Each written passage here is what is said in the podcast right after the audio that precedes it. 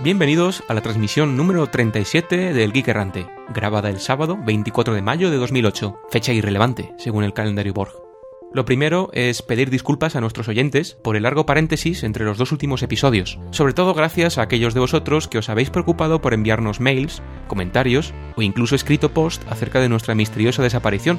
También queremos transmitir nuestra preocupación por los problemas de conectividad que hemos sufrido entre nuestro servidor, Sito en San Diego, California, y la red de Telefónica Rima.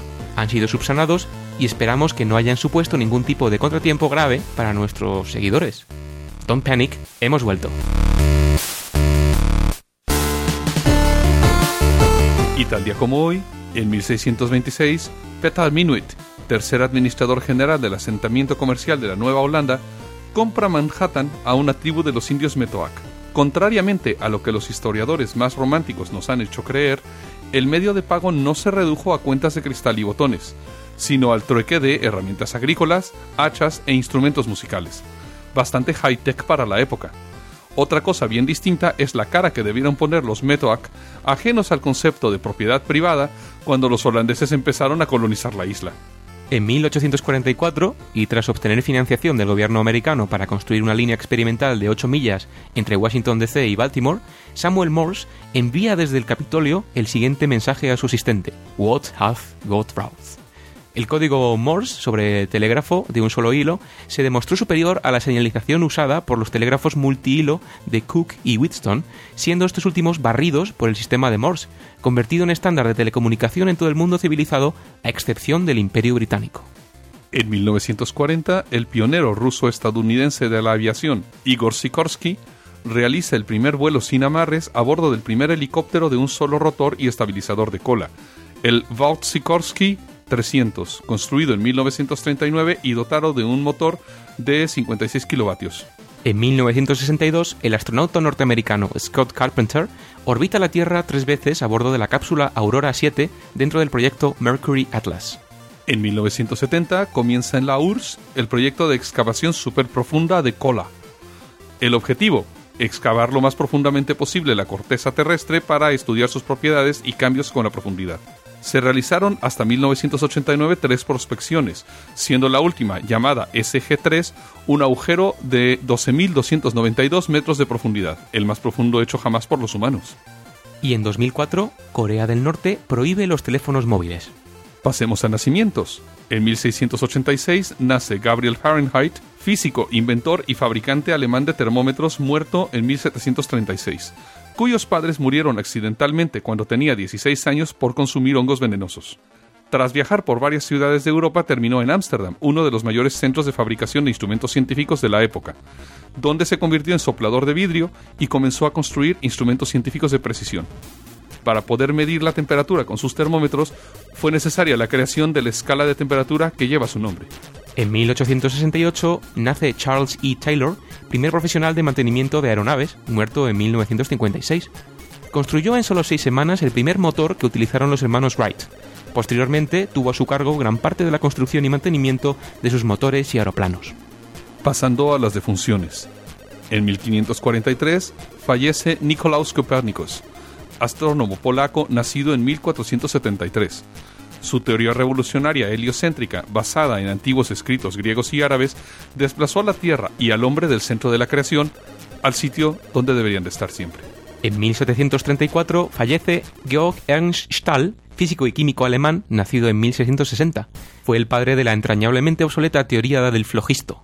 Y en 1969 muere Willy Ley, ingeniero aeroespacial alemán, nacido en 1906, gran divulgador científico, autor de libros como Rockets, The Future of Travel Beyond the Stratosphere, en el cual describe los primeros cohetes construidos por la VFR, una asociación de ingenieros y científicos entusiastas de viaje espacial, creada en Berlín en 1927, de la que formó parte, así como proyectos futuristas para llegar a la Luna utilizando un cohete de tres etapas con la altura, según él, de una tercera parte de la altura del edificio Empire State. Una muy buena estimación de la altura del cohete Saturno V que fue diseñado 20 años después. En los 50s y 60s escribió varios libros populares, como por ejemplo The Conquest of Space, The Conquest of the Moon, escrito en conjunto con Werner von Braun y Fred Whipple, y Beyond the Solar System, Su libro Rockets, Missiles and Space Travel fue citado en el Space Handbook Astronautics and Its Applications, un reporte del Comité de Astronáutica y Exploración Espacial del Congreso estadounidense, el cual proveía información no técnica acerca del vuelo espacial a los políticos norteamericanos. Fungió también como consultor de ciencia para la serie Tom Corbett Space Cadet, así como para la película de 1959 The Space Explorers.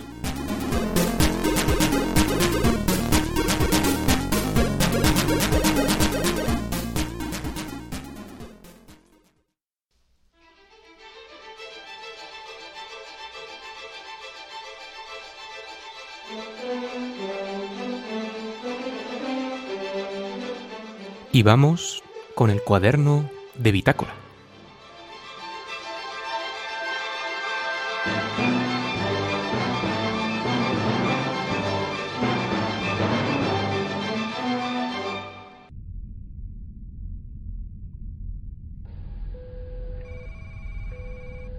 Bueno, al fin, ya está. Aparentemente estamos en la realidad, o eso creo.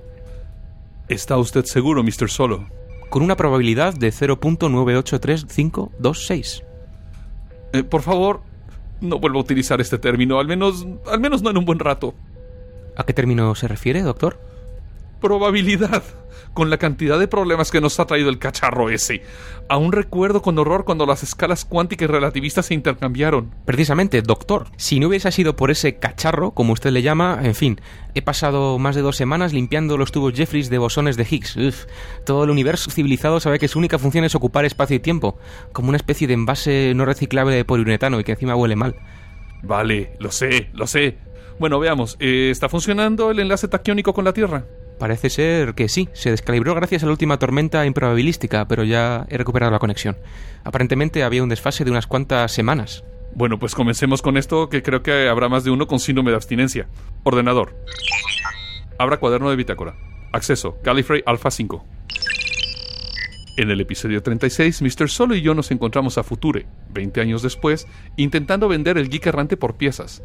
Nuestras sospechas se confirmaron cuando Mr. Solo accedió al Galaxy Bay y encontró subastas de piezas tales como el motor de improbabilidad infinita, los generadores de antimateria, su colección particular de música raishiana, una entidad inteligente fotónica cuya descripción era sospechosamente parecida a la de Lo Jorge, el sistema de soporte vital y demás piezas de la nave.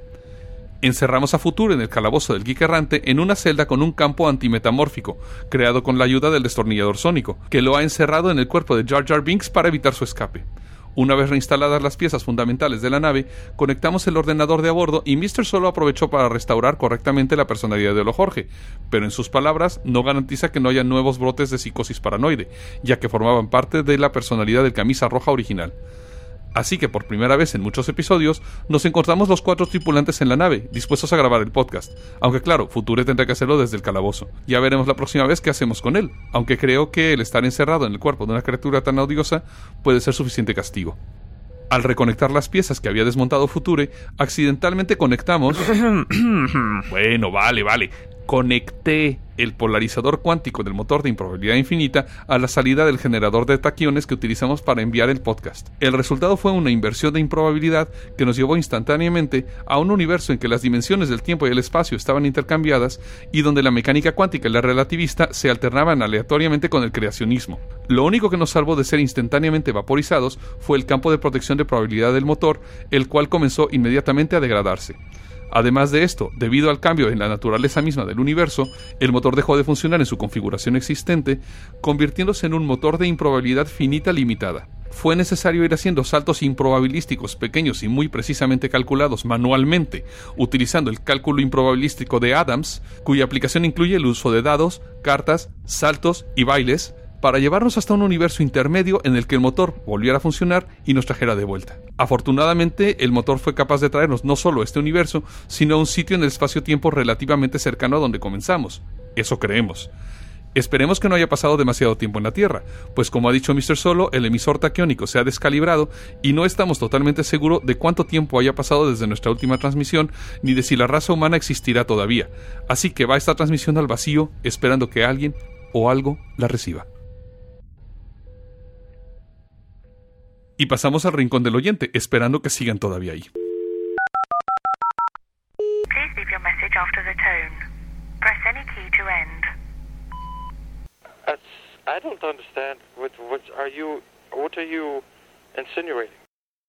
Sí, aquí estamos.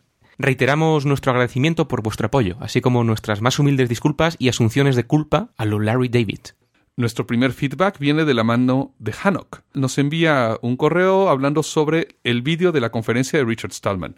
Y nos dice, la gente del laboratorio de software de la Universidad de Córdoba ha habilitado la descarga de la conferencia que impartió Richard Stallman en perfecto español el miércoles 9 de abril en el aula magna del campus universitario de Rabanales. Está disponible mediante BitTorrent. En las show notes les ponemos el enlace oficial para que puedan descargarse este vídeo. Y Blas nos asalta con una duda, ni más ni menos que referente a temas de licencias open source, GPL, LGPL, Apache, etcétera, etcétera. Nos dice que siempre que se enfrenta a una de estas licencias se plantea las mismas dudas, ¿no? ¿Se puede utilizar el código en un proyecto comercial? ¿Se puede redistribuir modificado, sin modificar, solo en forma de librería? Doctor, aquí, bueno, creo que eres el hombre, you're the man. Bueno, todo esto depende de lo que querramos decir por distribuir el código en un proyecto comercial. Podemos hablar, por ejemplo, de si se puede utilizar en un proyecto que se vaya a hacer para una empresa específica o si se va a vender el código, si se van a vender el programa al gran público.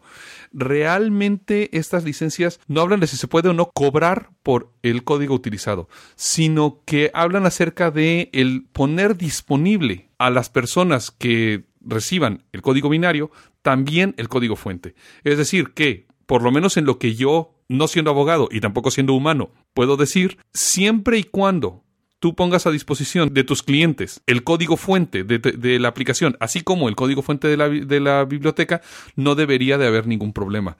Una biblioteca que está distribuida bajo la LGPL particularmente, te da la posibilidad de distribuir tu aplicación como código cerrado, pero sí tienes siempre que proporcionar el código fuente en el mismo medio en el cual proporcionaste el código objeto. Es decir, que si tu aplicación es descargable por Internet, el código fuente también tiene que estar descargable por Internet en el mismo sitio.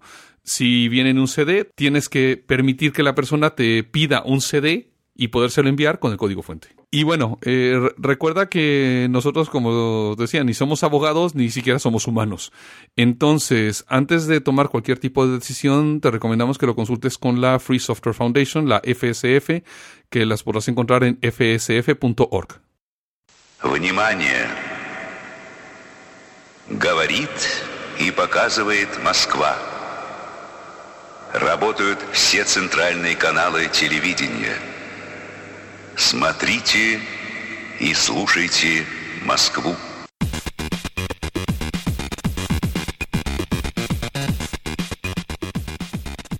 El espacio tiene olor. A riesgo de parecer la voz en off de un anuncio de compresas, me atreveré a preguntaros, ¿a qué huele el espacio?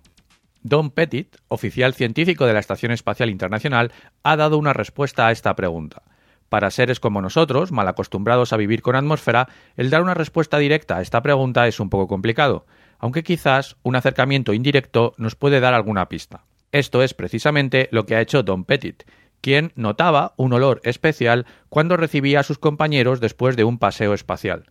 Al recibir a los astronautas en la sala de represurización, él achacaba ese olor al aire que entraba por los conductos de ventilación, pero después se percató de que el olor estaba impregnado en los trajes y las herramientas, aunque el olor era más acentuado en los tejidos que en los metales y los plásticos. Lo complicado es describir el olor, que no puede compararse a nada a lo que estemos acostumbrados.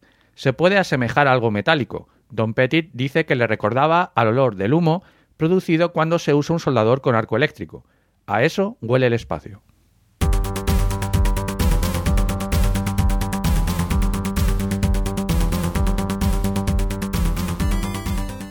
Se comercializa el primer interface cerebro-ordenador.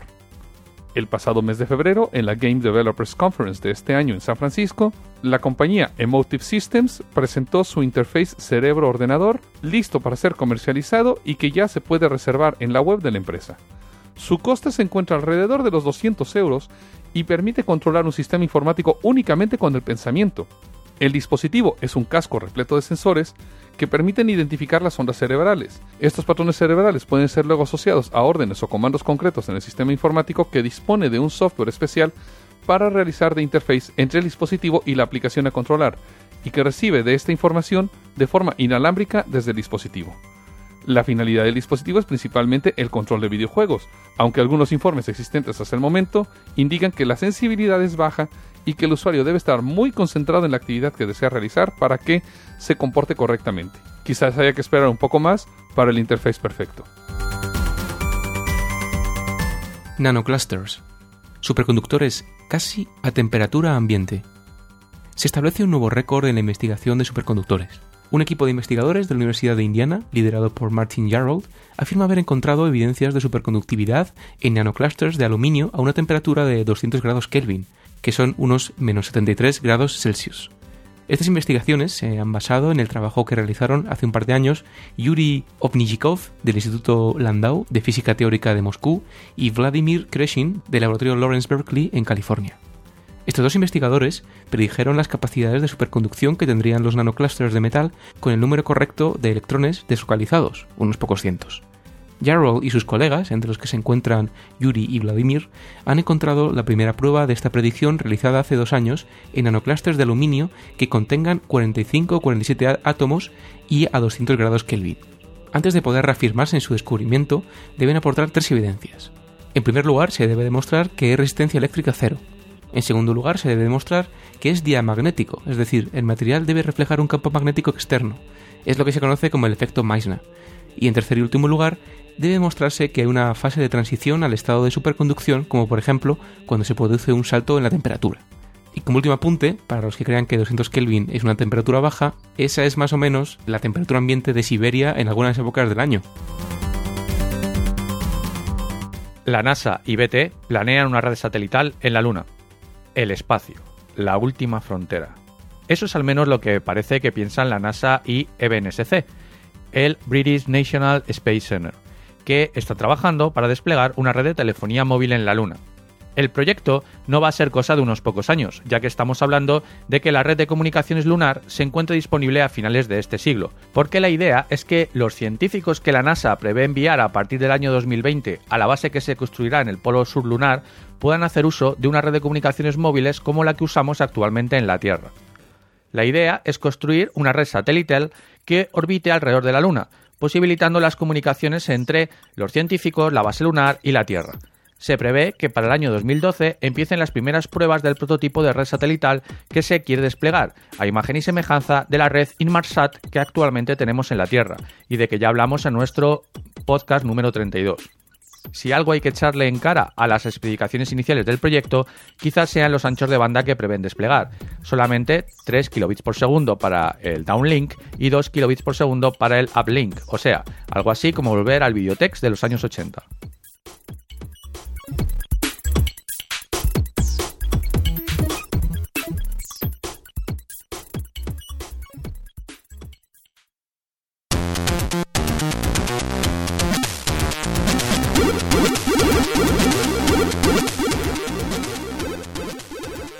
Y vamos con nuestros follow-ups y dentro de esta sección nuestro famoso follow-up de los 700 MHz que al fin parece haberse resuelto. Se ha resuelto de una manera un, tanto mala para los que nos gusta el software y los que nos gustaba más la opción de Google, pero bueno, al final el caso es que ha ganado Verizon.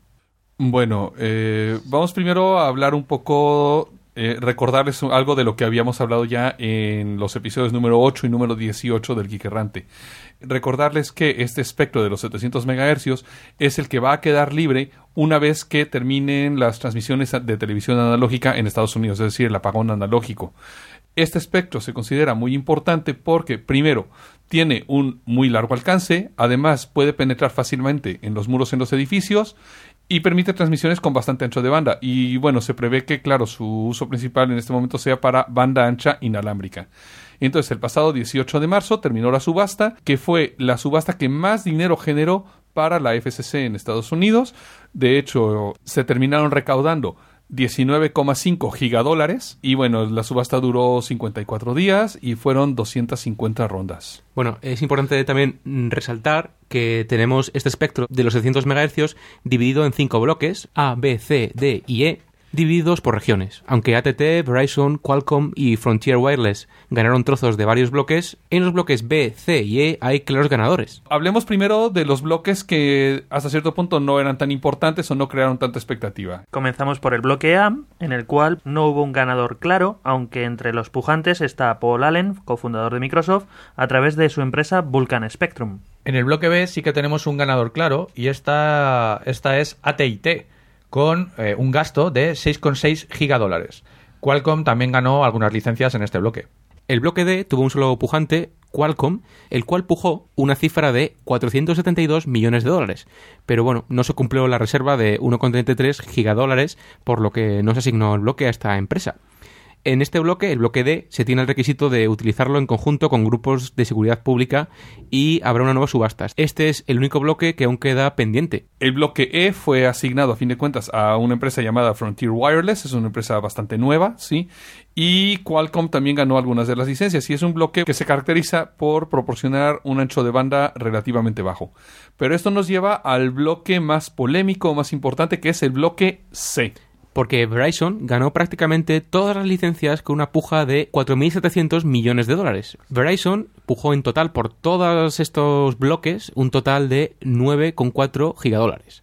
Cabe notar que Vodafone es en parte dueño de Verizon Wireless. Este bloque es especialmente interesante porque se considera de acceso abierto, es decir, Verizon está obligado a permitir el uso de cualquier dispositivo y la descarga de cualquier aplicación sobre estos dispositivos. Si os acordáis, cuando hablábamos de esto hace unos meses, eh, decíamos que Google había propuesto otros dos puntos que debían aplicarse sobre este bloque y, y era que tenía que haber servicios abiertos, es decir, que se obligue la reventa del espectro con términos razonables y no discriminatorios y que eh, hubiese redes abiertas, es decir, que, terceros, como por ejemplo proveedores de acceso a Internet, se debieran poder conectar a cualquier punto de la red. Pero Verizon ha dicho que cobrará por certificar los dispositivos para este bloque, aunque las reglas de la FCC dicen que se debe permitir el acceso a los dispositivos que no estén aprobados y que de hecho no sean vendidos por Verizon. Eh, bueno, entonces este bloque era, como decíamos, el más polémico porque Google propuso estas cuatro reglas a la FCC y la FCC aceptó dos de estas reglas, que es lo que decíamos, el uso de cualquier dispositivo y la descarga de cualquier aplicación. De hecho, fue donde participó Google en esta subasta y su principal meta en la participación era asegurar que se cumpliera la reserva, es decir, 4,6 gigadólares era lo mínimo que quería la FCC por este bloque y si no se hubiera cumplido la reserva, entonces estas reglas no hubieran entrado y se hubiera hecho una nueva subasta ya sin incluir las reglas de acceso abierto. Entonces, bueno, eh, a fin de cuentas, Google, digamos que no esperaban realmente ganar ese bloque, o eso es lo que dicen, pero quisiera saber qué hubieran hecho si sí lo hubieran ganado. Es muy curioso porque Verizon además, me parece que fue por diciembre del año pasado, demandó a, la FCC por poner estas nuevas reglas que Google propuso. Esta demanda obviamente no ha tenido mucho efecto sobre esta subasta porque la misma FCC ha dicho que no tiene mecanismos para asegurar que Verizon cumpla las reglas de, Open Access, ¿no? Es decir, que bueno, pues esto se, se ha hecho por tierra con algún lobby, imagino. Ahora, a nuestros oyentes que están en Europa, se les hará un poco extraño esto del acceso abierto porque de este lado del charco estamos bastante acostumbrados a poder conectar cualquier dispositivo a una red GSM siempre y cuando se le pueda enchufar una tarjeta SIM. Pero es que la situación en Estados Unidos es muy distinta. Allá las redes GSM es algo muy nuevo. En este momento se utilizan sobre todo redes CDMA y estas redes, a fin de cuentas, están completamente atadas a el proveedor de acceso, bueno, en este caso al operador. Entonces, normalmente yo tengo que comprarle mi móvil al operador para poder enchufarme a su red. La idea de estas reglas de acceso abierto es que yo pueda entonces comprarme un aparato, el que sea, y poder enchufarlo a la red sin tener la aprobación de Verizon en este caso, que es lo mismo, como saben, que sucede con GSM, en este caso en Europa, ¿no? Por su parte, Verizon ha dicho además que a partir del 2008 permitirá el acceso abierto a toda su red, no solo en los 700 MHz. Esto imagino que habrá sido una especie de pacto lobby oscuro que han alcanzado con la FCC tras esta demanda o amago de ella. Y otra cosa interesante es que, aunque Google no haya ganado realmente esa subasta, el hecho de que se hayan cumplido estas reglas de acceso abierto significa que Google sí gane lo que es su core business, es decir, el poder ofrecer cualquier servicio que quieran a través de esta red y además con Android, el hecho de que van a haber dispositivos con ese sistema operativo para Google era muy importante el acceso abierto a cualquier dispositivo a este espectro, ¿no? Bueno, y es el momento para encender todos nuestros dispositivos de comunicación y escuchar atentamente a la próxima sección, Developers y Unix. Developers, developers, developers, developers, developers, developers, developers, developers, developers, developers, developers, developers, developers, developers, developers, developers, developers, developers, developers, developers,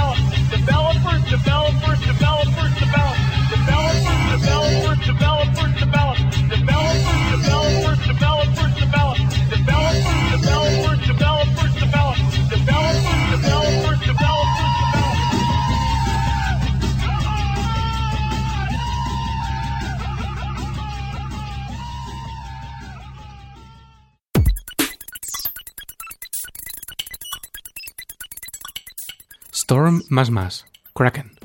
Una nueva botnet, a la que se ha denominado Kraken, está acaparando la atención de los expertos en seguridad, principalmente desde la pasada conferencia de RSA en San Francisco. Se estima que Kraken puede haber infectado unos 400.000 sistemas, lo cual la hace casi el doble de grande que Storm, cuyo tamaño se ha estimado en alrededor de los 200.000 equipos. Aunque no se conocen demasiados detalles acerca de Kraken, se estima que durante este mes de abril podría llegar a tener bajo su control unos 600.000 sistemas. Los sistemas infectados que se han analizado estaban siendo usados para enviar hasta 500.000 mails de spam diarios. Según se ha visto, parece que hay varios servidores de comando y control, por el momento, se han detectado estos servidores en Francia, Rusia y Estados Unidos. Se cree que el método de infección es el clásico usado por ese tipo de troyanos, es decir, mediante ingeniería social se convence al usuario para visitar una web o pulsar un link que realiza la infección en el sistema. Por el momento, Kraken no es correctamente detectado por la mayoría de los antivirus. Si bien es detectado como un archivo sospechoso, no es identificado de forma detallada, lo que aumenta su ventana de ataque. Se espera que Kraken siga el mismo camino que la botnet MegaD, que apareció a principios de este año y alcanzó su momento cumbre el pasado enero, llegando a superar en mucho tiempo a Storm en número de sistemas infectados, pero sus servidores de comando y control fueron atacados y estuvieron caídos durante un par de semanas, lo que hizo que la botnet prácticamente desapareciera. Kraken quizás tenga el mismo destino. Según los detalles técnicos publicados por Chance, los servidores se comunican con el troyano usando UDP y TCP por el puerto 447, el contenido está codificado de una forma que aún no se ha roto y se ha visto tráfico desde 100 servidores que tienen entradas de DNS dinámicas en DNS. El troyano se actualiza continuamente y tiene técnicas de evasión de antivirus. Por otro lado, la red se autoprotege, generando nuevas entradas de DNS dinámicas para los servidores de control si se detecta la caída de alguno de ellos, de tal forma que nunca se pierda el control sobre los sistemas infectados. SANS ha publicado también los MD5 de los binarios detectados del troyano para que puedan ser identificados en los sistemas infectados, ya que tanto los nombres de fichero como las claves en el registro de Windows se crean con nombres aleatorios. Competencia entre rootkits. La lucha por la supervivencia. Rootkits que eliminan del sistema otros rootkits para garantizar su supervivencia. A este punto estamos llegando ya en el mundo de los troyanos. Un ejemplo de este comportamiento es el troyano Pandex, el cual a la hora de infectar un sistema busca otros troyanos y rootkits para eliminarlos y tomar control exclusivo de las llamadas al sistema, que le darán control sobre el mismo. La competencia entre el malware, ya sean virus, gusanos o troyanos, no es algo nuevo es relativamente normal, al publicarse una vulnerabilidad, el ver diferentes oleadas de troyanos, una detrás de otra, en la que se desinstalan unos a otros en busca del control. Ejemplos de este comportamiento lo tuvimos hace unos años con gusanos como el Bozori, Netsky o el Bagel. Un caso más reciente lo tenemos con la Botnet Storm, que fue usada el pasado verano para atacar mediante un Denial of Service los servidores que usaba el troyano Sritby para bajar los ficheros necesarios para su instalación. Un claro ejemplo de guerra entre grupos rivales de creación de malware.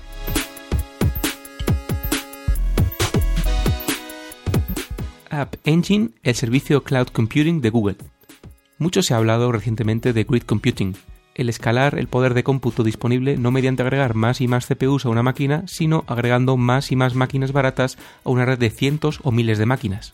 Aparte de proyectos como Distributed.net y similares, de los cuales ya hablamos en el quinto episodio, este tipo de arquitecturas se ven como la respuesta a uno de los grandes problemas de cualquier aplicación web disponible al gran público de Internet. ¿Qué hacemos si tenemos éxito? Amazon.com con su servicio Elastic Computing Cloud EC2, Salesforce.com con su App Exchange y Sun Microsystems con Network.com son ejemplos de servicios de cloud computing que pretenden precisamente resolver este problema. Otro ejemplo es la arquitectura de Google, que se basa precisamente en miles de máquinas baratas y fácilmente reemplazables. Hace algunas semanas, Google presentó App Engine, un sistema de cloud computing en el que Google hace el hosting de las aplicaciones web. Su idea es tanto facilitar la creación de nuevas aplicaciones web como el permitir que estas aplicaciones escalen cuando comiencen a recibir tráfico importante. Para ello Google se apoya en Guido Van Rossum, creador de Python, y tecnologías que ya utiliza internamente como Bigtable, su base de datos distribuida no relacional, y GFS, su file system distribuido. Es interesante notar, a la luz además del especial de Python del de, número 36, que este ha sido precisamente el lenguaje elegido por Google para programar las aplicaciones con su App Engine, aunque han dicho que agregarán soporte a otros lenguajes. En este momento, el servicio se encuentra en fase de preview, en la cual solo 10.000 desarrolladores han podido suscribirse. Sin embargo, es posible descargar el kit de desarrollo de App Engine para comenzar a jugar con él con vistas al momento en que el servicio esté abierto al público. Para esta fase de preview, se limita a 500 megas el almacenamiento de cada aplicación y a 10 gigas el tráfico diario de datos. Lo que no han dicho es si van a haber límites cuando salga productivo. Aunque esto puede verse como Google saliéndose de su competencia base, se puede también enfocar desde una óptica de inversión a futuro. Si yo hago una aplicación en App Engine que tiene un éxito fulminante y Google decide comprarla, tienen ya hasta cierto punto la sartén por el mango, ya que la aplicación se ejecuta solamente en sus propios servidores, lo cual la hará menos atractiva a otros posibles compradores. Ya veremos cómo maneja esto Google.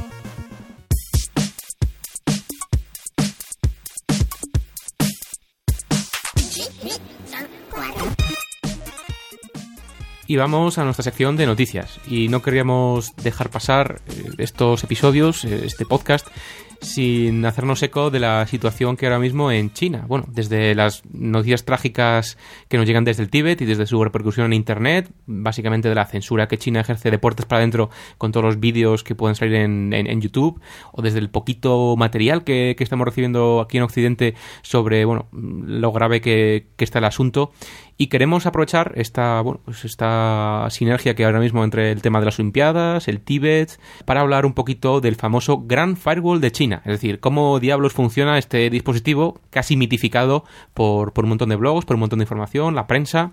Empezamos sin más dilación con una pequeña introducción.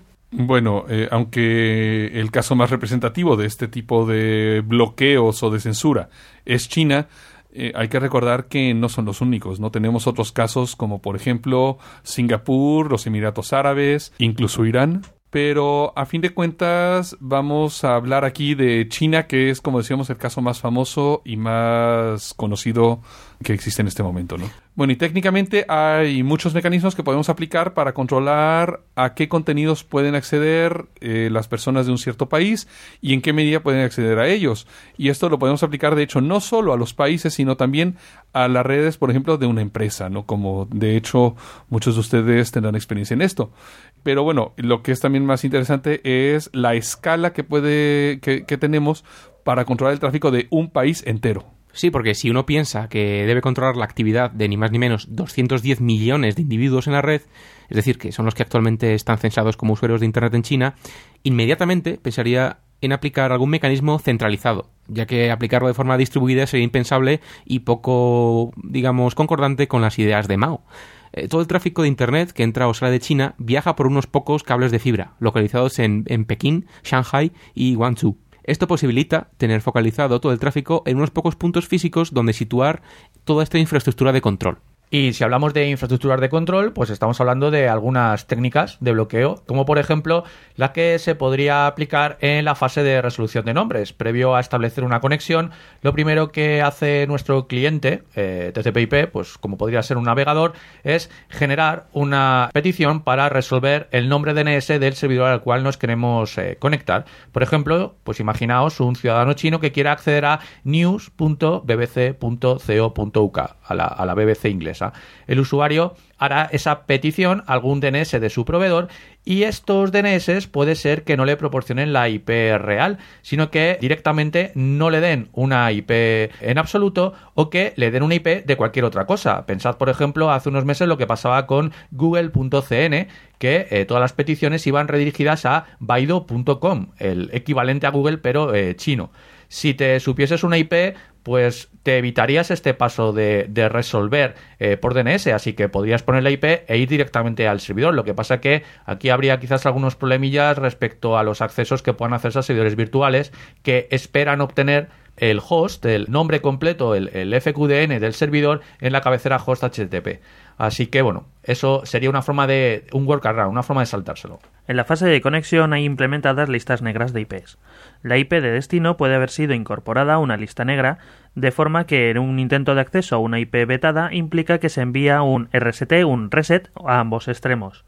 Es decir, en la frontera de las redes chinas hay sistemas que actúan como IPS en toda regla, Intrusion Prevention Systems, por ejemplo, esto le pasa a Blogspot y Wikipedia. Si ambos extremos ignorasen estos reset, lo que implica que el comportamiento estándar se tendría que modificar conscientemente, se podría sobrevivir teóricamente a este tipo de bloqueos. Bueno, pero es que el tener una PIA TCP/IP modificada, bueno, pues para el tema de los reset incluso y para saltarnos el tema del DNS, tenemos otro terreno, digamos, difícil y minado, que es a nivel de la aplicación, porque también se nos filtra a nivel de URL. Es decir, si se mira la URL, la dirección, la página web que ponemos en sí, se puede mirar si tiene alguna página. Es decir, pues Tíbet, amnistía, libertad. Esta lista de palabras prohibidas es revisada continuamente y de forma manual por censores del gobierno que incorporan palabras de acuerdo a los acontecimientos sociopolíticos del momento. Las palabras son en inglés, chino y otros lenguajes. Se deniega el acceso en vez de mediante RST a nivel de TCP, mediante un black hole loop, es decir, la petición se queda atascada de forma indefinida, eh, congelada. Esto se suele hacer mediante bucles de redireccionamiento o bucles a nivel IP. Las técnicas de evasión aquí serían las mismas que las que tradicionalmente se han usado con IDS estándar, bueno, sistemas de detección de intrusos, es decir, codificaciones especiales, internacionalización, uso de SSL, etcétera, etcétera.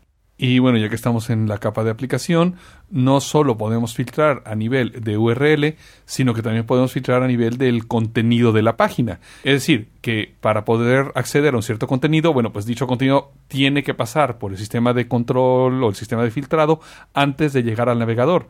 Y entonces el sistema de control puede verificar el contenido que se está recibiendo y comprobarlo contra una lista de palabras clave. En ese caso, el sistema de filtrado, si detecta alguna palabra que no, no es adecuada, puede reemplazarla por, no sé, asteriscos o lo que sea, o puede en cualquier momento enviar también un reset o enviar cualquier tipo de cierre de conexión. Esto también se hace no teniendo todo el tráfico pasando a través de un sistema, sino que se tiene un switch en modo mirror, donde la salida, además de ir a todos los puertos a donde tiene que ir, también pasa a un servidor aparte. El problema que se tiene con esto es que, claro, se necesitan servidores muy grandes para estar haciendo todo ese filtrado de paquetes porque, claro, es mucho el poder de cómputo que se necesita. Pero bueno, si Estados Unidos tiene Echelon para todo lo que es el eh, análisis de, conexiones IP, ¿por qué China no va a tener un sistema de filtrado? Y claro, el workaround que tendríamos aquí sería solamente el poder utilizar SSL, ¿no?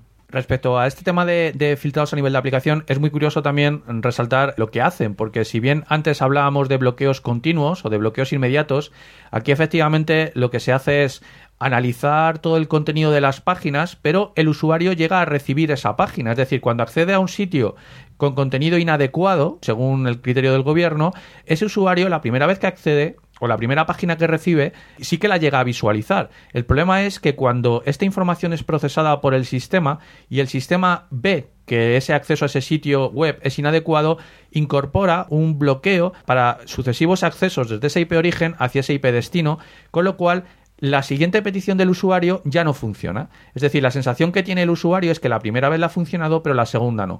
Este bloqueo, además, es por un tiempo limitado, por una duración de unos minutos. Si bien el usuario vuelve a reincidir y vuelve a intentar el acceso, los intervalos de bloqueo van creciendo de forma exponencial. Entonces es muy curioso también el, comentar este tema. Por otro lado, también hay, que decir que uno de los puntos fuertes de, del firewall, o lo que se da en, en, llamar el gran firewall chino, es que su comportamiento no es determinista. Es decir, uno de los factores que juegan a su favor es que es un poco confuso o es un poco difuso. Es decir, no siempre las mismas IPs están bloqueadas, no siempre las mismas palabras están censuradas, sino que el usuario tiene la sensación de que nunca está muy seguro de si está siendo bloqueado o marcado y eso juega a favor del sistema de protección. Y también del censor o del gobierno que uno de sus mecanismos de miedo es precisamente la inseguridad de si te están filtrando o no y si te van a llamar a la puerta a los 10 minutos de haber entrado en alguna página o no. Entonces, efectivamente, bueno, pues la gente que es consciente de estos mecanismos de vigilancia, lo que hace normalmente pues es intentar buscarse un workaround, ¿no? Una, una forma de acceder a lo que quiere pasando inadvertido. Y básicamente una de las formas más sencillas es a través de proxies, es decir, el usuario que quiere acceder a una web no accede directamente, sino a través de un servidor intermedio, lo que todos conocemos como eh, proxies. En este caso, pues los bloqueos de DNS son inefectivos porque la resolución no la hace el cliente, sino que la hace el proxy. Los bloqueos de IP de destino también son inefectivos porque la conexión al servidor final no la hace el cliente, sino que también la hace, la hace el proxy. Todo esto contando con que la IP del proxy no está bloqueada ella misma. De todas formas, pues hay, hay toda una red de, de proxies disponibles, como puede ser Tor o como alguna otra red que hay de proxies anonimizadores. ¿no? Bloquear todas y cada una de las IPs de, estas redes de proxies, pues es bastante complicado. Los filtrados de contenido, cuando estás usando un proxy, pues sigue, sigue siendo viable que te estén filtrando el contenido, a no ser que, como hemos comentado antes, pues sea la conexión cifrada pues, mediante SSL o algún mecanismo similar. Mecanismos tales como las VPNs, como en el caso de establecer un túnel cifrado con una máquina que esté fuera de China y todo su tráfico se redirija a través del túnel establecido, por lo que a no ser que se haga un bloqueo de la IP del extremo remoto de la VPN o de la que esté interna, o que se bloquee este tipo de tráfico, SSL, IPsec y que los filtrados de IP, DNS y contenido serían inútiles. El bloqueo de las VPNs es improbable, puesto que eso expulsaría a todo tipo de negocio extranjero de China que necesitan de estos tipos de mecanismos para unir sus oficinas por el mundo. Y esto nos da pistas, entre comillas, sobre qué tipo de organizaciones tendrían estos, eh, digamos, agujeros de salida eh, a la libertad en China, ¿no? Bueno, y entonces, si se puede saltar esta, esta aproximación, ¿realmente ustedes creen que sirva de algo este firewall? Como hemos dicho antes, al gobierno lo que le interesa crear es una especie de realidad alternativa, como un reality distortion field de Apple, ¿no? Donde la gente, donde la gente no se complique demasiado la vida y se conforme con la información que, que se obtiene de la propia China, ¿no? Dentro de, del país, sin consultar recursos fuera. Y bueno, hay que tomar en cuenta que en casi todos sitios lo que le interesa a la mayor parte de la gente es consultar recursos locales. Si estamos en España, por ejemplo, la mayor parte de la gente consulta cosas de España. Si estamos en Estados Unidos, lo mismo, ¿no? Bueno, y, o páginas web en plan sobre adolescentes, sobre famosos, cotilleo, bueno, lo que es la prensa amarilla rosa, que los chinos tampoco son muy distintos de, nuestros gustos. Y entonces, bueno, a fin de cuentas, eh, si vemos los kioscos, por ejemplo, en China, a fin de cuentas hay N cantidad de periódicos, de revistas, ¿verdad? Que tienen toda información, claro, dentro de China. Las librerías también tienen un gran surtido de libros y demás. Entonces, bueno, a fin de cuentas, lo que está queriendo el gobierno, o por lo que está apostando el gobierno, es que la gente realmente, mientras se le mantenga con suficiente información sobre lo que le rodea, no se interesará demasiado por lo que pase fuera. Y si le hacen difícil encima el conseguir información de fuera, dirán, mira, ¿para qué? Aquí también hablamos de una técnica de censura tradicional, que es la saturación del medio y de los contenidos que están a, disposición de, del público, que es más o menos lo que pasa en cualquier país, eh, entre comillas, democrático y civilizado. Y luego también hay que tener en cuenta que el gobierno chino tiene, digamos, sus técnicas para que aquellos visitantes eh, del país, o sobre todo pensando en las futuras Olimpiadas, todos los periodistas y toda la gente que se desplace al país, se lleve una imagen quizás diferente a la que realmente tiene el ciudadano local porque al parecer el gobierno ha pedido que se relajen eh, las medidas de bloqueo según desde dónde se acceda, desde ciertas direcciones IP pertenecientes a cibercafés, a hoteles de gama alta, por decirlo de una forma, no se tendrá la misma visión de Internet que desde una conexión residencial o desde una universidad. El gobierno seguramente pues quiera implementar dos realidades diferentes, como decíamos antes, la que ven los extranjeros y la que ven los locales, de tal forma que desde fuera, pues quizás no se vea una censura tan estricta. Curiosamente, hace un par de años se criticó duramente a Cisco, que es empresa norteamericana, por vender el equipamiento para implementar todo esto que estamos hablando a China. Cisco lógicamente dijo que business is business y que ellos venden como a cualquier otro, que no se meten en el método o en el uso que, que realicen luego de su tecnología. Esto hoy en día no tiene ya importancia ya que uno de los competidores directos de Cisco, Huawei, es una empresa china y provee de la tecnología necesaria al gobierno dejando ya a Cisco de lado. Y antes de pasar a eso digital, querría comentar una experiencia personal que tuve en mi trabajo como, bueno, como ingeniero X de I por así decirlo, en el que, bueno, surgió un tema para las Olimpiadas de China, unos servidores de aplicaciones que, que había que testear, y yo mismo me negué a hacerlo, visto lo visto que hay en el, en el Tíbet, ¿no? Y bueno, quería dejar esa, esa reflexión y que cada uno colabore con la libertad como pueda, ¿no? Bueno, y esto es un excelente pie para pasar a otra de nuestras secciones favoritas, que es Derecho Digital. Chicos, ¿estáis listos para combatir? Yo estoy totalmente listo, ¿lo, Jorge? A por ellos. Engage.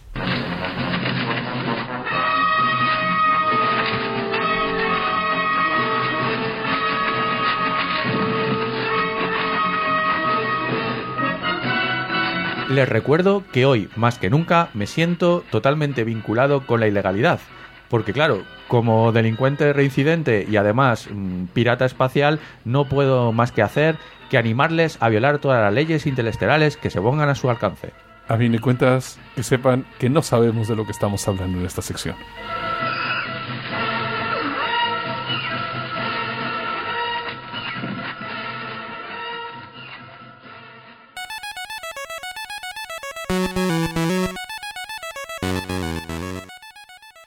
Creative Commons libera Live Content 2.0. Hace ya varias semanas, la gente de Creative Commons liberó el DVD Live Content 2.0. Está lleno de contenido liberado bajo las licencias Creative Commons e incluye audio, vídeo, textos y recursos educativos adicionales. Contiene además un buscador que permite hacer búsquedas en el contenido por tipo de licencia para encontrar más fácilmente los recursos que nos puedan interesar de acuerdo con nuestras necesidades. Algo que es bastante interesante de esto es que es un live CD que está hecho sobre la distribución de Linux Fedora 8 e incluye aplicaciones para visualizar, escuchar o incluso crear contenidos, como son TuxPaint, Totem, Firefox, Jocoshare, Inkscape, GIMP y OpenOffice.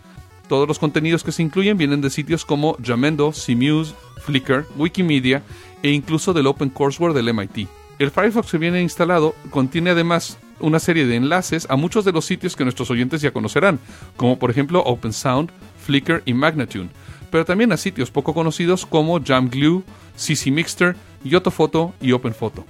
Es interesante ver cómo se ha reunido una plataforma open source con el contenido Creative Commons de forma que sea fácil de utilizar y de descubrir nuevos contenidos. Animamos a todos nuestros oyentes a descargarlo y descubrir por sí mismos este nuevo medio de difusión de contenido Creative Commons. Les ponemos en las show notes un link para podérselo descargar.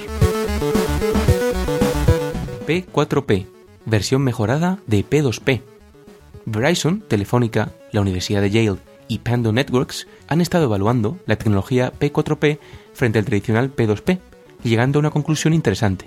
Usando P4P, las operadoras pueden ver reducido en sus redes el tráfico correspondiente a distribución de contenidos hasta en un 50%, lo cual puede ser un factor determinante para que se produzca la comunión definitiva entre operadoras y usuarios, ya que estos últimos obtendrían un ratio de transferencia sensiblemente mayor al actual, y las operadoras, lejos de ver cómo sus redes se saturan, incluso verían que se despejan.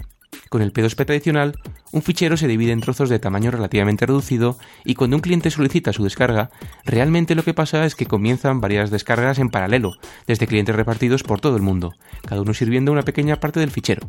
En ningún momento el protocolo favorece a los equipos que se encuentran geográficamente cercanos al cliente, por lo que ese tipo de descargas generan mucho tráfico en aquellos enlaces que cursan el tráfico internacional, es decir, enlaces vía satélite o cables de fibra transoceánicos. Según las pruebas realizadas por Verizon, usando P4P han conseguido que el 58% del tráfico sea local, en contraposición al 6% que se obtenía con el P2P. Por otro lado, al localizar la descarga, se consigue pasar de una media de 6 saltos de red entre los extremos de la transmisión a un solo salto, incidiendo directamente en un mayor ratio de descarga, que puede ser de 2 a 6 veces mayor que el obtenido con el P2P tradicional. Del Departamento de Patentes Ridículas. Un satélite abandonado gracias a una patente. En marzo pasado, la empresa SES Americom intentó poner en órbita un satélite geoestacionario. Debido a un fallo en el lanzamiento, el satélite no llegó a la órbita de transferencia mínima. Buscando la forma de rescatar el satélite, dieron con la idea de utilizar un mecanismo utilizado con anterioridad para recolocar el satélite, el cual implica hacer una órbita lunar. Pues resulta que tuvieron que desistir de esto debido a un escollo inesperado, una patente de Boeing sobre el proceso de órbita lunar. En esta patente, Boeing ha cogido un proceso físico básico y lo ha etiquetado con el nombre de proceso. De hecho, es probable que si esto fuera a juicio, la patente sería sobreseída. Sin embargo, un juicio de este tipo puede tardar meses o años, y para entonces el satélite ya estaría inutilizado. Además de esto, Boeing aparentemente está utilizando esta patente como arma, ya que en este momento está a la mitad de una demanda que le ha hecho SIS por 50 millones de dólares. Y han dicho claro que SIS puede hacer uso de la patente solo si anulan la demanda. Ya puestos a patentar leyes físicas, quiero patentar la ley de gravedad y cobrarle royalties a todos los habitantes de la Tierra. El que no quiera pagar, que se vaya al espacio.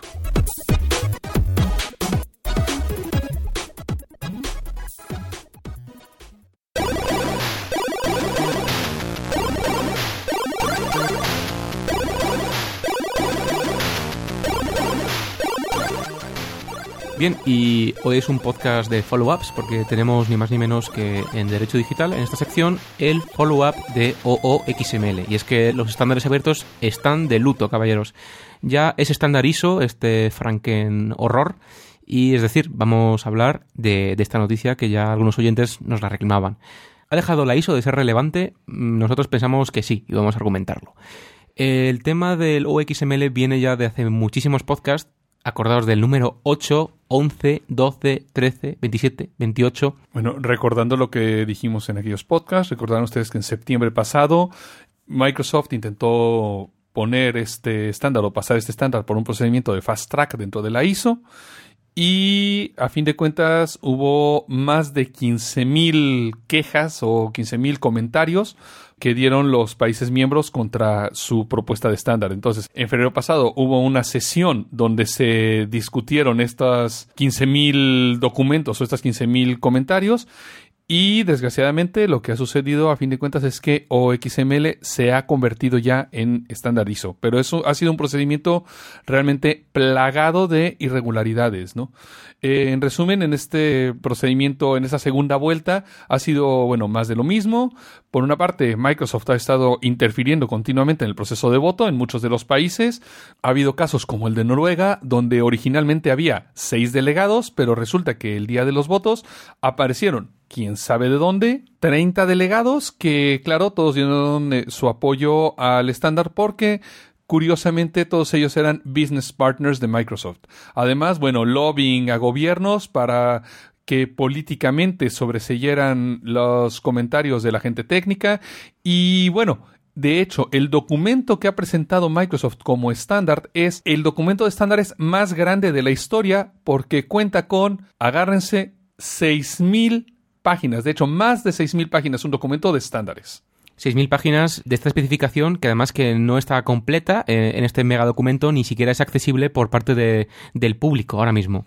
Entonces, bueno, ah, básicamente que antes hay que hacer ingeniería inversa y además Microsoft te puede demandar por utilizarlo. Sí, porque dentro de este estándar del OXML dices, bueno, OXML supongo que será un formato basado en XML, pero resulta que incluye dentro de ese documento XML la posibilidad de introducir datos binarios que sean en cualquier formato de los formatos legacy, los formatos de versiones anteriores de Office, los cuales, claro, no forman parte del estándar, no están documentados en ningún sitio y lo que es más, si haces ingeniería inversa y llegas a intentar utilizarlo, te puedes topar con las N patentes que tiene Microsoft y Microsoft te puede demandar por el hecho de querer implementar algo que supuestamente es un estándar. Bueno, y por no hablar de OXML y sus datos binarios y su compatibilidad hacia versiones anteriores de Office Sin embargo, esta compatibilidad eh, hacia atrás no está publicada en, en, la especificación, ¿no? Es decir, que Microsoft es el único que puede crear una implementación completa. El estándar no ha sido implementado todavía ni por Microsoft ni por nadie más. Este estándar se puede implementar totalmente solo sobre Windows. Esto es muy importante porque en todo momento Microsoft conserva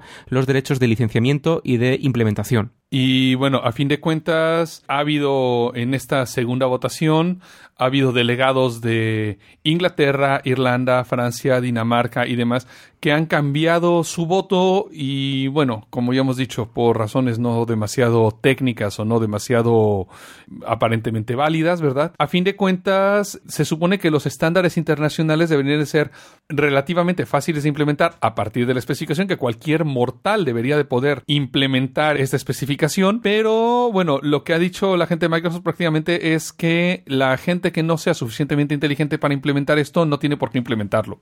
Es decir, que acaban de llamar estúpidos al 99,999% de los desarrolladores de este mundo que no tienen conocimiento de la propiedad intelectual de Microsoft de las versiones anteriores. De hecho, además, existe el temor de que Microsoft aplique este tipo de tácticas oscuras o retorcidas en los próximos meses, bueno, en- entre fines de este año y el 2009, cuando se intente hacer la aprobación de la nueva versión, la versión 1.2 de ODF, lo cual va a ser muy divertido ver cómo muchos países que originalmente habían aprobado el ODF ahora no van a ya no van a aprobar la, un- algo que es una simple actualización, ¿no? Sí, y eso en caso de, digamos, de que ODF deje de ser un estándar, que ahora es el máximo riesgo, se vería perfectamente quién ha tomado el control de la ISO, como ya hizo en su día con la ECMA. tenemos aquí una serie de, no sé, irregularidades o de cosas por las que OXML no cumple con los requisitos que debíamos tener en un estándar. Bueno, ya, hemos, ya hemos hablado de algunas de ellas, ¿no? Cosas como, por ejemplo, que, bueno, a fin de cuentas, OXML realmente no es un formato de intercambio de documentos, sino que son los formatos binarios de Microsoft Office simplemente envueltos en XML. Y para muestra, basta con decir que incluso los bugs que tenían versiones anteriores de Microsoft Office tienen que ser reproducidos en el formato. Por ejemplo, si en Excel uno intenta averiguar el día de la semana en el que cayó el primero de enero de 1900, Excel dice que supuestamente fue un domingo. Sin embargo, todos los calendarios que hemos logrado nosotros encontrar en la biblioteca de Trantor nos dicen que desde la reforma del calendario del Papa Gregorio XIII resulta que el primero de enero de 1900 fue un lunes. O sea que Excel sí tiene este bug, pero Microsoft ha puesto como parte del estándar, ha decretado que se tiene que reproducir este bug dentro del formato. Bueno, y la verdad es que yo un poquito también haciendo de abogado del diablo, en este caso de Microsoft, pues yo diría, bueno, vale, eh, OXML es un estándar, pero si es un estándar en teoría, yo si uso NeOffice, OpenOffice, si uso AviWord o cualquier cosa, digamos, alternativa, bueno, pues si es un estándar yo lo podría implementar en, estos programas, podría guardar y leer perfectamente documentos de clientes que para su corporación usan Office en OpenOffice, que es lo que uso yo, pues no, no se puede, porque como decíamos antes, Microsoft se guarda el derecho de licenciar esta tecnología y obviamente licenciarla vale dinero. Y es más, el intentar hacer ingeniería inversa, que es lo que se acabará haciendo, puede ser objeto de demandas por parte de la compañía de Steve Ballmer. No solo esto, sino que para obtener la documentación completa que necesitaríamos para implementar un filtro de conversión contra este formato supuestamente estándar, resulta que Microsoft nos exige firmar un acuerdo de no divulgación, un NDA, cosa que es eh, patentemente ridícula porque se supone que un estándar debería ser completo, ¿no? ¿Qué más tenemos? Bueno, hay casos de cosas bueno, un poco más, a lo mejor no tan importantes, pero que nos muestran realmente los sesgos que ha habido en esta votación. Por ejemplo, se supone que la ISO es una organización internacional. Sin embargo, dentro de OXML están prohibidos todos los URLs con caracteres no latinos, con lo cual los habitantes de países como por ejemplo China, Japón, Corea, eh, todos los países de Asia, de Arabia y demás, no podrían utilizarlos. Recordemos que los países asiáticos fueron los primeros en implementar para sus formatos de documentación eh, del propio gobierno ODF, y precisamente por esto. Dentro, es curioso, de la estrategia de patentes de Microsoft, y bueno, eh, iniciamos un nuevo, un nuevo apartado en, en- en esta discusión. Dentro de la estrategia de patentes de, de esta compañía, tenemos que OXML provee dos, por decirlo, partes en su licencia, ¿no? Que es una especie como de pacto de no agresión o pacto de no demanda y otro de una especie como de promesa de especificación abierta. Es decir, esta promesa de especificación abierta nos deja un poquito en la estacada porque ha bastado con esta declaración de intenciones de Microsoft de que, bueno, ahora partes de nuestro estándar no, son abiertos, pero lo serán para que la comunidad internacional apruebe o XML como, como un estándar ISO. Aquí obviamente hay algo más. Bueno, y vale, todo este tipo de de manejos extraños y demás, vamos, son muy graves, pero es que además ya existe un estándar ISO para intercambio de documentos electrónicos, que se llama ODF. Entonces, lo normal en todos los demás estándares o en, en- un estándar normal es que yo no voy a crear un nuevo estándar para lo mismo, sino que trato de evolucionar el estándar anterior en caso de que haya nuevos casos de uso o nuevas formas de utilización de este formato, ¿no? Sí, pero es que otra estrategia de Microsoft con, con este estándar es precisamente combatir a ODF y a su adopción por, por gobiernos como estándar, digamos, estándar. A ODF y a PDF, que también es estándar. Entonces, el tema está en que ahora uno de los argumentos que podrá arguir Microsoft es que ya tenemos un, formato ISO y que, bueno, y que, el y que su gobierno lo acepte porque es estándar, es ISO, etcétera, etcétera. El tema está en que este estándar ISO contraviene las propias normas internas de la ISO. Y esto es lo más flagrante y lo que ha motivado a muchos países miembros a plantarse, a, digamos, impugnar esta decisión y a la Comisión Europea a reaccionar en contra de, esta nueva norma ISO.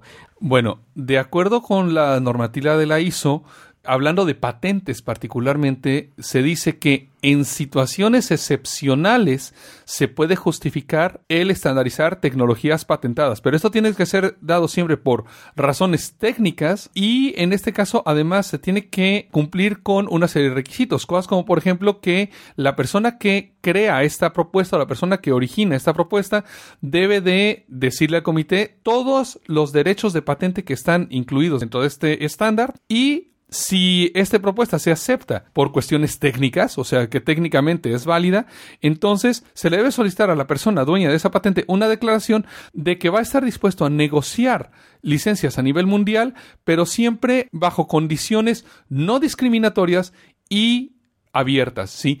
Y eso ha sido algo que no se ha realizado. A fin de cuentas, Microsoft siempre se reserva el derecho de licenciar sus patentes a quien quiera y no licenciárselas a quien no quiera, ¿no? Entonces, bueno, esto, no sé, yo creo que puede ser la debacle que termine convirtiendo a ISO en la Liga de las Naciones del siglo XXI. Y esta frase lapidaria del doctor pone fin a esta noticia. Queremos también deciros que estas impugnaciones y este estudio que va a hacer la Unión Europea siguen adelante, ¿no? Es decir, bueno, que aún nos queda un poquito de esperanza antes de ver al famoso DocX sangrando en las pantallas de nuestros Linux o, o nuestros Macs. Ah, y por último, bueno, clarificar que DocX no es realmente lo mismo que OXML, ¿sí? DocX es un formato basado en XML que es similar a OXML, pero no es exactamente igual. Entonces, ojo, porque esto todavía va a tener bastante tela. Vamos a seguir este tema de cerca desde aquí, desde el Geek Errante, vuestro podcast amigo.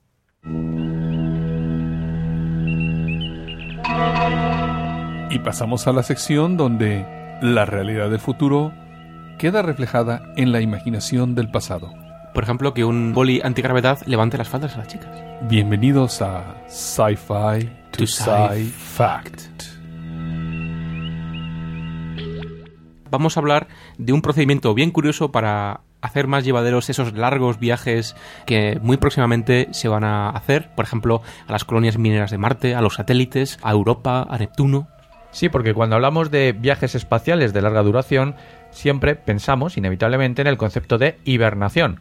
No solo por los posibles problemas de convivencia que podrían surgir si metemos en un espacio reducido, como es una, una nave espacial, a varios humanos durante años de viaje, sino por un tema práctico de ahorro en comida, en oxígeno, en reciclaje de residuos, etc.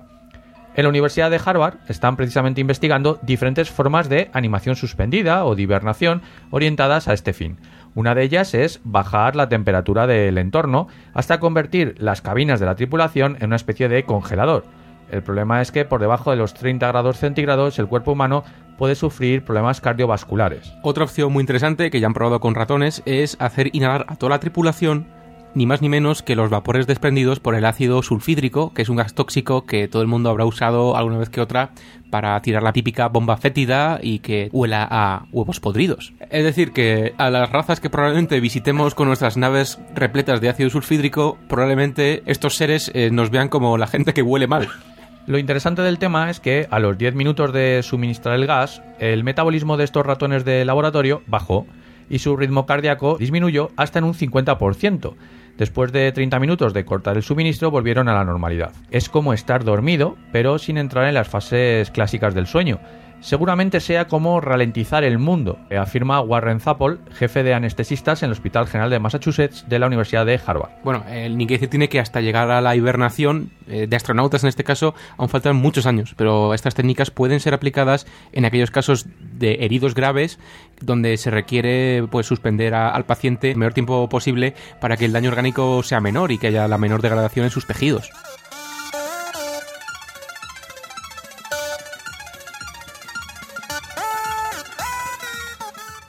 Bien, creo que una vez acabado el podcast podemos plantearnos eh, el futuro de Future. La próxima semana posiblemente haya un juicio que ni el de Gaius Baltar. El consejo de guerra a Future. Véalo mañana a la misma Bat hora en el mismo Bat canal. ¡Misa, misa, no gusta esto!